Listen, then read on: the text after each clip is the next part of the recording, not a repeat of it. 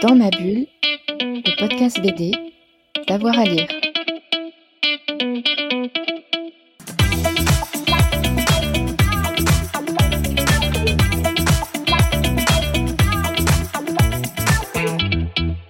Bonjour à tous et à toutes, bienvenue dans ce nouvel épisode de Dans ma bulle, votre podcast 100% BD, en direct depuis les Utopiales, qui se déroulent comme chaque année à Nantes. Mon invité est né à Meaux, il réside à Paris, il a été figurant notamment dans La Cité de la Peur, il a été illustrateur de couverture, notamment pour Neil Gaiman, c'est important aux Utopiales. Il sévit sur les internets avec son site Boulet Corp et il a une bibliographie BD à faire pâlir d'envie tous les scénaristes et les dessinateurs. Boulet, bonjour. Bonjour. Je voulais revenir avec vous sur euh, Bolshoi Arena, une série que vous avez euh, scénarisée, dessinée par euh, Je ne sais pas si je le prononce. Euh, Asen, ouais, raté. Le troisième volume vient tout juste de, sortir. Je voulais revenir au, début. Comment est née un petit peu cette série? La naissance de cette série, je pense que ça alors ça, ça, vient de ma passion pour l'espace. Moi, j'ai été toujours un passionné d'astronomie. Quand j'étais gamin, je, passais mes journées avec un télescope à regarder les étoiles. Et euh, ça faisait très longtemps que j'avais envie de faire de la SF sérieuse. Je m'y étais un petit peu frotté euh, tout au début de ma carrière. On avait fait une, une, série avec des gags en planche euh, qui s'appelait Womox et qui, pour le coup, bon, n'était pas du tout de la SF sérieuse, mais c'était de la SF quand même. Et j'aurais bien aimé développer cet univers, mais la série n'a pas continué. et donc, ça faisait très longtemps que j'avais envie de revenir à la SF pure et dure. Et je réfléchissais au scénario que, que je pourrais faire.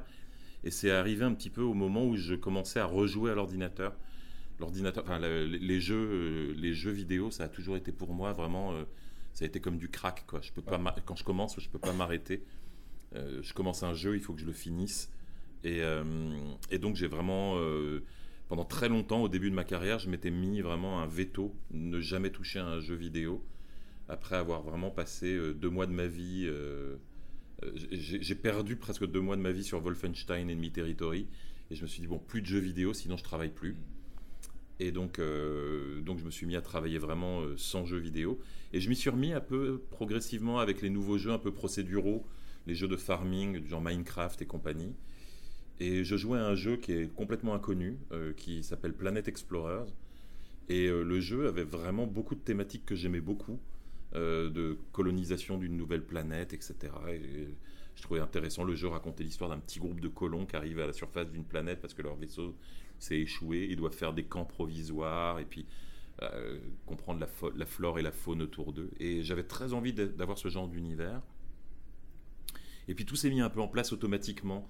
Le fait que les jeux vidéo deviennent procéduraux et que ça devienne possible d'imaginer qu'un ordinateur imagine un univers sans que personne l'ait programmé. Tout à coup, ça, ça, donnait une base de récit super intéressante. Euh, le, le, fait que les lunettes de, de, réalité virtuelle euh, aient eu une sorte de regain d'intérêt aussi, ça, ça, tout, tout s'est imbriqué comme un joli puzzle dans ma tête et je me suis dit, je vais l'écrire et je le ferai dans quelques années. Et j'avais écrit la moitié du tome 1 et je ne l'avais pas fait, il était resté dans un carton, et, enfin dans un carnet. Et un jour, j'en ai parlé à Trondheim euh, en lui disant mais ça je le ferai un jour, je terminerai le tome 1 et puis je le démarcherai. Et il m'a dit euh, bah, t'es un imbécile en fait, c'est pas comme ça que ça c'est pas comme ça que ça marche. En fait, euh, tu vas jamais le finir ce projet, tu le feras pas. Si tu, si tu attends d'avoir terminé ton tome 1, tu le finiras jamais. Donc ce qu'il faut que tu fasses, c'est que maintenant tu trouves quelqu'un pour le dessiner, tu le démarches et tu le fais maintenant. Et après, tu négocies avec l'éditeur. Tu lui dis, je le finis dans deux ans si tu veux, mais il faut au moins que tu le lances, sinon tu le feras jamais. Et donc j'ai écouté ce conseil, et le lendemain, j'étais au Salon du Livre de Paris, entre deux petits fours, j'ai chopé euh, Hassen, que je connaissais, qui était un vieux copain, et je lui ai dit, écoute, est-ce que ça te dirait de lire un scénario que j'ai écrit, et tu pourrais le dessiner? Et, euh, et, il a bondi dessus, il a dit, ah ouais, tout de suite. Et, euh, et on a commencé. C'est facile, ça, quand on est dessinateur soi-même, de confier l'image à, à quelqu'un d'autre sur une de ses idées? Absolument pas, non. C'est un énorme travail de deuil. Plus ou moins en fonction du dessinateur. C'est-à-dire qu'il y a des dessinateurs avec qui j'ai peut-être plus d'affinité en termes visuels. Vomox, je travaille avec le euh, dessinateur Renault qui a fait par la suite Aqua Blue. Et lui, on a vraiment un imaginaire très compatible. On a vraiment, euh, je ne vais pas dire grandi ensemble parce qu'on s'est connus tard, mais quand on s'est connus, ouais, il avait 18 ans, j'en avais 23, tu vois, donc on était quand même très jeunes. Et on, était dans la même école. Et, et voilà, le fait, on a, on a construit une partie de notre imaginaire ensemble. Donc quand on bossait ensemble, c'était très facile. Je lui ai envoyé des dessins, il m'a envoyé quelque chose de complètement différent de ce que je lui avais proposé.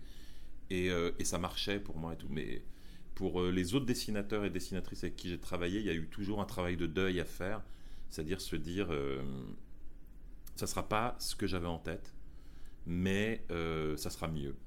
Et avec Arsène, ça a été très compliqué sur le premier tome parce qu'on s'est beaucoup pris le bec sur, le sur l'aspect visuel du Bolshoi, sur les couleurs surtout. Il avait des prises de position très très fortes sur les couleurs que, sur lesquelles j'étais vraiment radicalement opposé. Et finalement, euh, on a tous les deux lâché un peu du lest. Il est revenu sur certains trucs que j'avais demandé et moi, je lui ai un peu lâché la grappe sur, euh, sur les couleurs. Et quand l'album est sorti, je me suis dit, bon, c'est gagné en fait. C'est effectivement, sur le coup, j'étais quand je voyais les planches en numérique, j'étais pas convaincu, mais quand j'ai eu l'album entre les mains, je me suis dit, non, c'est mieux que ce que j'imaginais en fait. C'est différent, j'avais pas imaginé ça, mais dans ce nouveau style, c'est mieux que ce que j'aurais pu imaginer.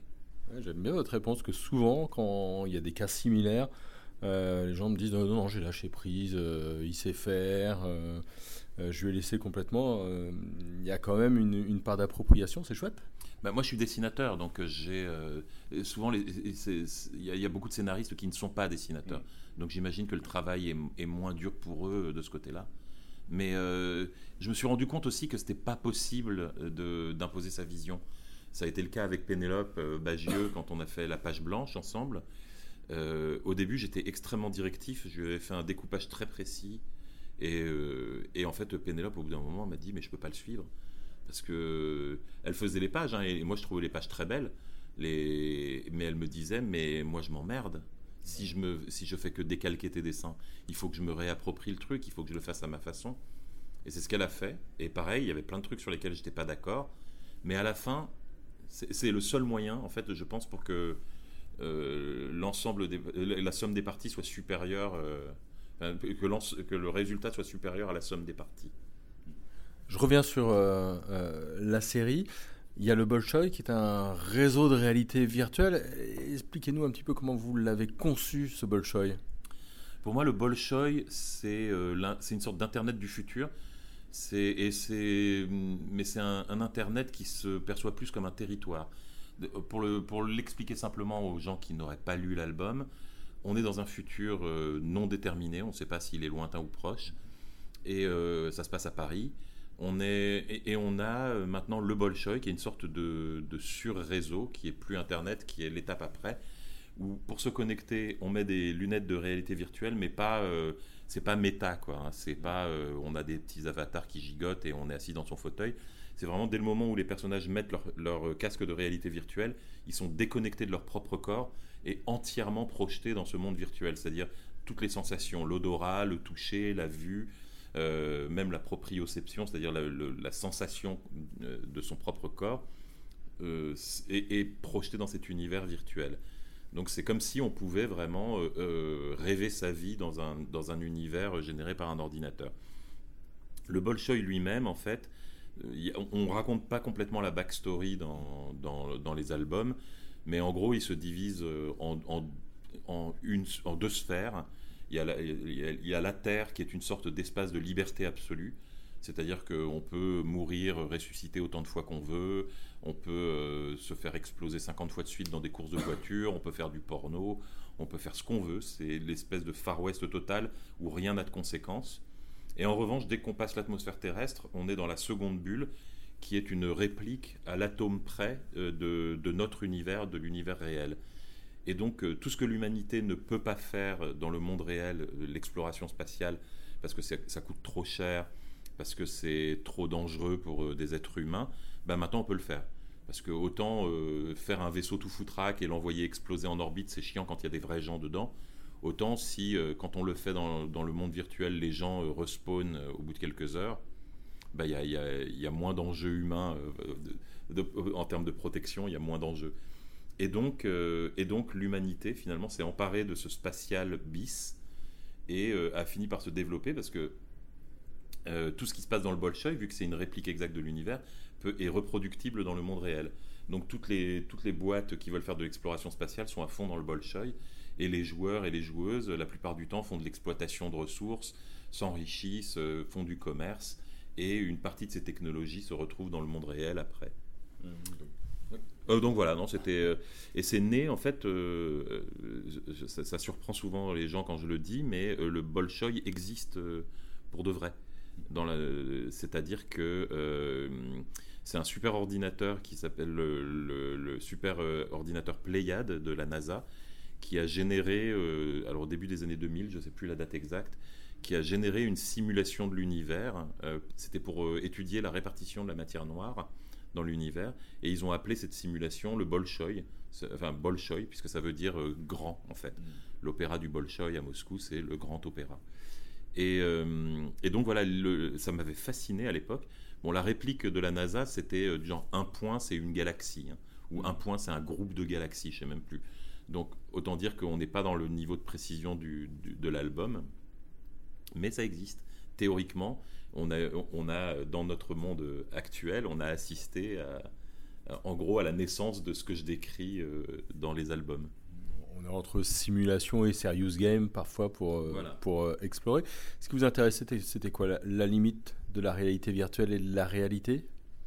Moi, ce qui m'intéressait, c'était l'aspect exploration spatiale, c'était l'aspect avoir un nouveau monde à découvrir et, euh, devenir un peu. euh, on, est, alors, c'est marrant parce qu'il y a des choses qui se sont imposées d'elles-mêmes, c'est que de, fait, dans ce monde, on est pratiquement des dieux parce que on ne peut pas mourir, on peut revenir en- autant de fois qu'on veut, on peut faire ce qu'on veut.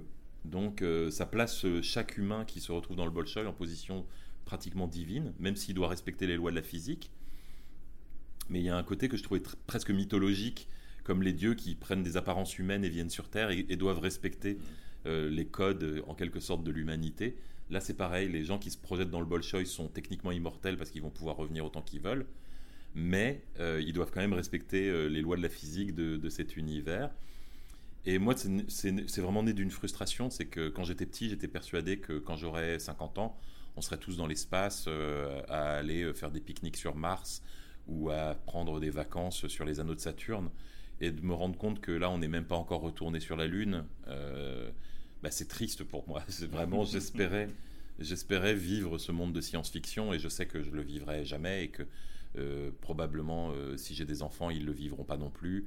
Et, si, si eux-mêmes ont des petits enfants, il y a même peu de chances que eux le vivent. Donc c'est très frustrant. Et en même temps, il y a cette espèce de progrès incroyable technologique de l'Internet, de, la communication, de la simulation. Et, euh, et c'est marrant parce qu'il y a des trucs qui commencent à rattraper ce que je disais, moi, les, images générées par les intelligences artificielles, où on n'arrive même plus à faire la différence pratiquement entre une image réelle, en- entre une photo et une image entièrement générée par un ordinateur. Tout ça, je trouve ça assez fascinant et c'est comme si j'assistais aux prémices de ça. Et donc j'ai voulu imaginer un monde crédible où on pourrait quand même avoir une exploration spatiale, même si c'est pas la vraie. Voilà. J'avais envie, euh, parce que mes jeux d'ordinateur à moi, euh, ceux auxquels je joue, sont de plus en plus réalistes. Et je me disais, peut-être qu'un jour, je pourrais vraiment avoir la simulation, l'impression d'y être. En bas, là, aux Utopiales, il y a euh, un stand où on peut mettre des lunettes de réalité virtuelle et on est comme si on était assis sur la sonde d'exploration de Mars. et, déjà rien que ça, c'est fascinant. S'imaginer pouvoir tourner la tête et regarder autour de soi et voir la surface de Mars. Donc euh, voilà, j'ai juste voulu imaginer la marche suivante. Vous avez dit aussi, je voulais un monde entre dystopie et utopie, avec des progrès sociaux notamment, mais un prix à payer.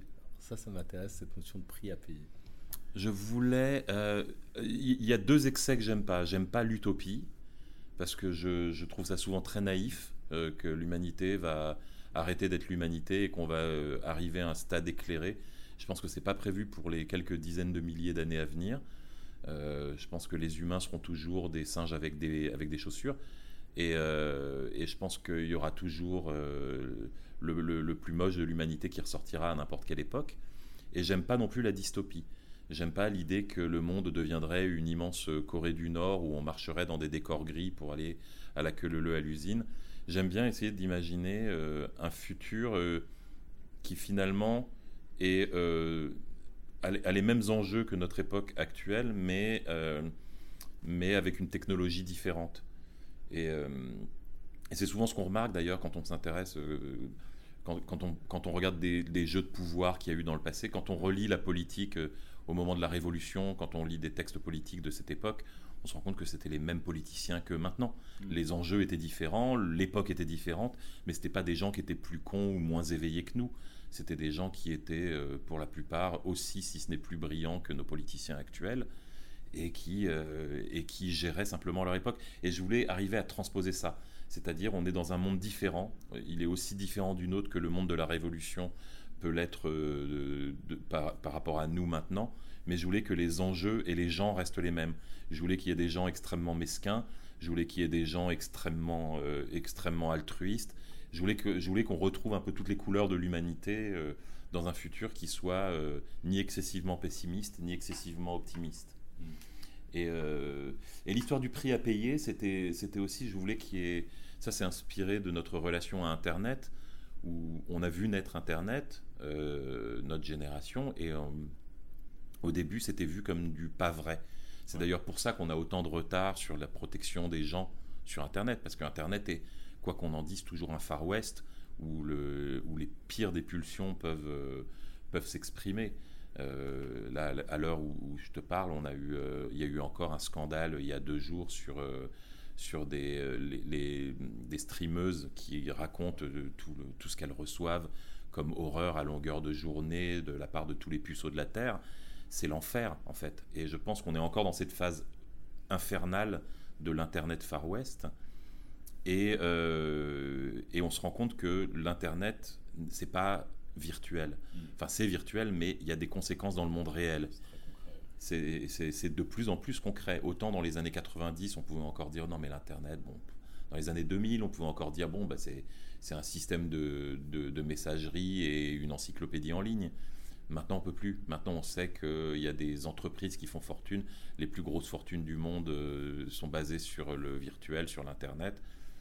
Donc, on peut plus, euh, peut plus nier que c'est réel. Et je voulais que ce soit la même chose pour le Bolshoi. Qu'au début, ce qui est vu comme un rêve, je voulais que ce soit vu comme une utopie. Que les gens se disent, ça y est, on peut faire ce qu'on veut, on est des dieux dans un nouveau monde. Et que tout à coup, on se rende compte, ben non, ça a aussi une. D'ailleurs, c'est tout le. Tout, euh, tout le problème des personnages moi, dans, dans Bolshoi, euh, j'ai voulu qu'il n'y ait pas de méchants, par exemple. Il y a très peu de méchants. Il y en a un, pour moi, c'est le père de Marge, qui est vraiment un sale connard. Mais sinon, je voulais que les personnages ne soient pas des méchants. Par exemple, euh, j'ai présenté l'antagoniste de Marge, l'héroïne, qui s'appelle Koshka, et qui, et qui a simplement une vision différente d'elle. C'est-à-dire que Marge, dans, l'histoire pour elle, le Bolshoi devient sa nouvelle réalité et elle veut défendre à tout prix le Bolshoi et elle se projette comme une citoyenne du Bolchoï qui défend ses intérêts. Mais Koshka, lui, c'est quelqu'un qui est ancré dans le réel, qui pense que seuls les humains ont une importance, les humains réels, et que ce qui se passe dans le Bolchoï, c'est du virtuel, c'est un jeu.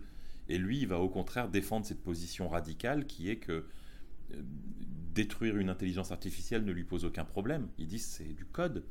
Je m'en fous de savoir que ce code me parle comme si elle était humaine il va se dire, euh, parce que je pourrais la déprogrammer, la programmer, cette intelligence, je pourrais la rendre hostile, je pourrais lui rajouter trois paires de bras.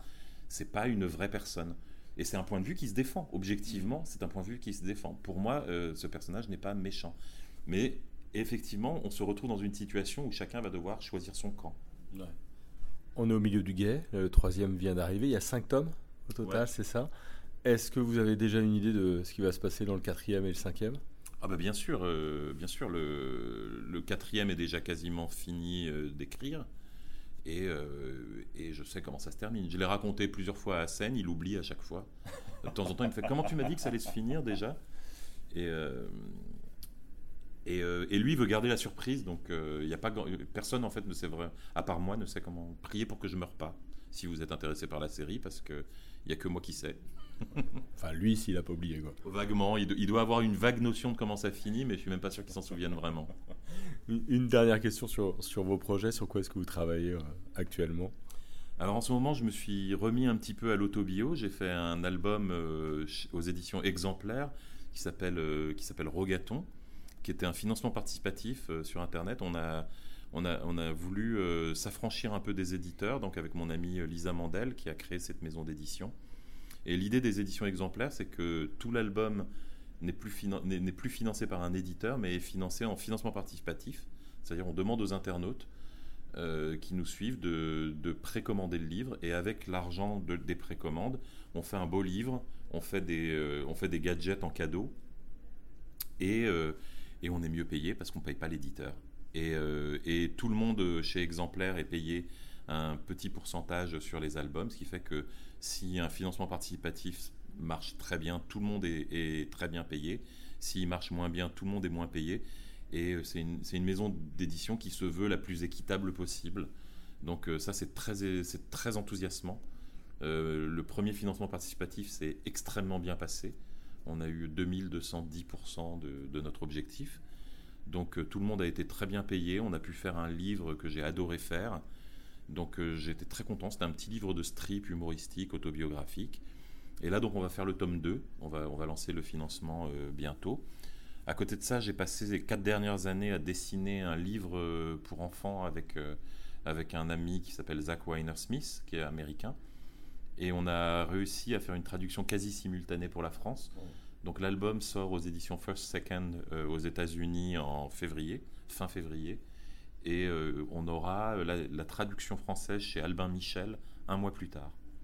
Et c'était un, un, très gros boulot. Ça fait quatre ans que je suis dessus. C'est un pavé de 150 pages. Euh, et c'est une adaptation, euh, une, adaptation, comment, je pourrais le décrire? C'est la légende de Beowulf, Beowulf, le, fameux guerrier, euh, mais adapté avec des enfants. Donc c'est une petite fille qui s'appelle Beowulf. Et au lieu d'être un troll qui attaque un château, c'est un méchant voisin qui attaque la cabane dans les arbres des enfants du quartier. Et donc c'est transposé au monde des enfants où les méchants deviennent les adultes et où c'est les enfants qui, qui sont les, les, fiers guerriers. Merci beaucoup, Boulet. Ben, merci à toi. Et tout de suite, bah, vous retrouvez un nouvel épisode de Dans ma bulle. N'hésitez pas à vous abonner, comme ça vous aurez toutes les notifications. Et puis vous pouvez rester avec nous. On a un peu plus de 180 épisodes en archive, hein, donc vous pouvez euh, passer toute la journée avec nous. Bonne journée à tout le monde et à très vite. Dans ma bulle, le podcast BD, d'avoir à lire.